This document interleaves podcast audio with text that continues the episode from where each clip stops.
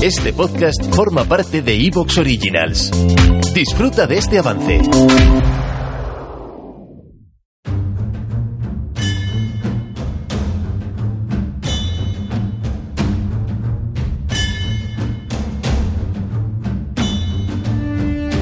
Muy bienvenidos un día más, amigos y compañeros de Colectivo Burbuja, a una nueva edición de Debate Directo. Hoy tenemos con nosotros a José Luis Carretero. Muy bienvenido, José Luis. Hola, buenos días. Muy buenos días y tenemos con nosotros también a Pedro García Bilbao. Muy bienvenido, Pedro. Muchas gracias. Muchas aquí gracias estamos, a ti. Aquí estamos, aquí estamos. Sí, señor. Aquí estamos, resistiendo. Muchísimas gracias por venir aquí también, Pedro. Hoy vamos a hablar sobre tres temas. En primer lugar, vamos a comenzar hablando sobre el acuerdo eh, de Estados Unidos con Australia para la entrega de varios submarinos nucleares, lo que en la práctica supone eh, para Francia pues, la pérdida de, de, un contrato armamentístico de nada más ni nada menos que 40.000 millones de euros. Lógicamente, esto a Macron no le ha sentado nada bien. Hay un revuelo diplomático y un revuelo militar entre todas las naciones, hablaremos de por qué se ha producido este cambio en la política de contratos militares de Joe Biden y si hay algo más que el mero cambio de un fabricante, que evidentemente, por supuesto que lo hay y hoy os lo vamos a contar. Eh, hoy también queremos informaros sobre los movimientos que se están produciendo tanto en la política francesa como en la política alemana. Ya sabéis que la salida de Merkel se está empezando a ver cada vez más clara, se está preparando. Eh, esto, evidentemente, pues va a tener unas consecuencias que son interesantes tanto para la propia Alemania como para Europa y por extensión para nosotros. Y algo muy parecido está pasando en Francia. El tablero político se está moviendo muchísimo, están surgiendo nuevas figuras, eh, se prevén recambios en el horizonte. Hoy queremos informaros un poco sobre qué está pasando en estos dos países, habida cuenta de que son los dos países, en realidad, nos guste o no, pues eh, más voz tienen en la, en la, Unión Europea y por tanto nos afecta mucho eh, el, el cariz de las políticas que ellos tomen. Por último, y en un tema ya más doméstico, vamos a hablar sobre el salario mínimo interprofesional. Como ya habréis visto en los periódicos durante esta semana, parece que hay acuerdo entre, eh, entre Yolanda Díaz y los sindicatos. Parece que finalmente estos 15 euros extra de subida del salario mínimo interprofesional pues se van a llegar a cabo. Por supuesto, no hay acuerdo con la patronal. Hablaremos sobre por qué se ha producido este acuerdo con los sindicatos y hablaremos sobre cómo podría afectar la economía. Ya sabéis que siempre hay voces eh, clamando que viene el apocalipsis por 15 euros. Bueno, probablemente sea más caro el apocalipsis. En cualquier caso, hablaremos las, sobre las consecuencias que podría tener en el sistema laboral español. Comenzamos en primer lugar, eh, José Luis, por el acuerdo de, Estados Unidos con, Australia. Eh, como decíamos, Francia ha perdido un contrato importantísimo, ha sentado fatal. De hecho, Macron llamó a consultas a los embajadores eh, tanto en Estados Unidos como en Australia y parece que, bueno, que Joe Biden ha, dado un giro bastante interesante en, en esta materia. ¿Cómo lo ves tú, José Luis?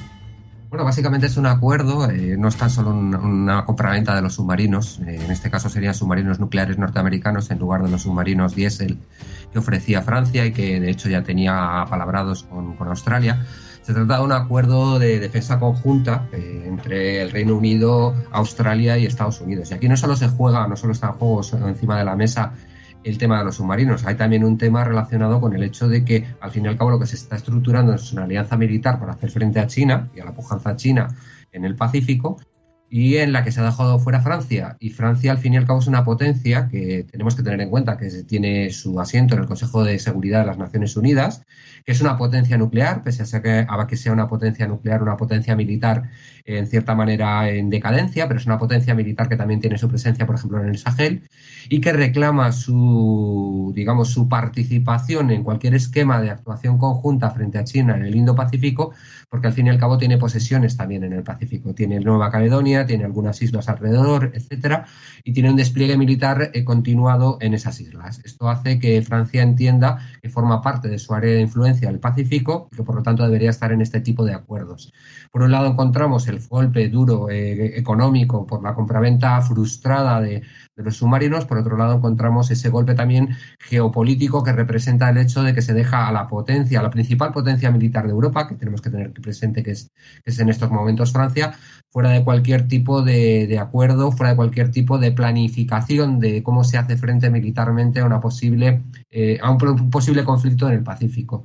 Esto además una semana antes de una nueva reunión que va a haber esta semana, que es la reunión del Quad, es una reunión cuadrilateral entre Australia, Estados Unidos, la India y Japón, que también está estructurada desde el punto de vista militar precisamente para, para hacer frente también a, de nuevo a esta pujanza para aumentar la cooperación militar, la cooperación en la industria de defensa y también para hacer frente a la, a la posible hipotética pujanza china y a esas líneas de conflicto que está estableciendo, que se están estableciendo con China en los últimos años, tanto en el mar de sur de China, que China reclama como propio, y que además representa una, una, situación absolutamente estratégica para la salida de, de, las mercancías chinas en dirección a África, por ejemplo, y que también reclaman como propios otros países de la zona, ¿no?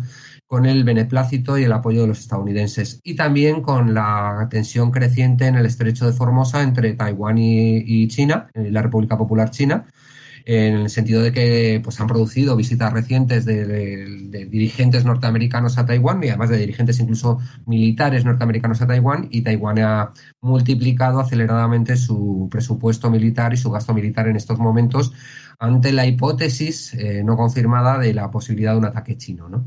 Pues en este sentido, lo que tenemos es una situación de cada vez mayor tensión, de generación de una serie de alianzas militares encaminadas precisamente a hacer frente a esa eh, emergencia de China como potencia, no tan solo como potencia económica, sino también como potencia geoestratégica, con capacidad militar cada vez más acrecentada, etcétera.